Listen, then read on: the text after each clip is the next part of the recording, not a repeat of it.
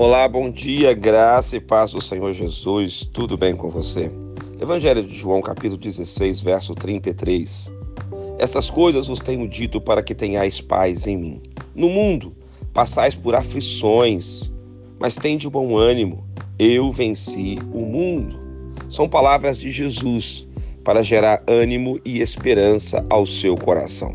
São palavras de Jesus para te encorajar você sempre terá que lidar com problemas.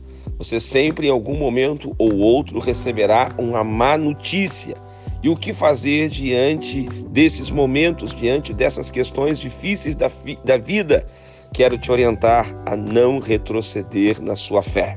Quero te dizer hoje que Deus é maior do que os seus problemas, algo que você já sabe, mas você precisa acreditar nisso. Tenha paz no Senhor. Ande no Senhor. Saiba que você sim vai passar por aflições, mas Jesus te orienta a ter bom ânimo. Da mesma forma que ele venceu, você também vencerá.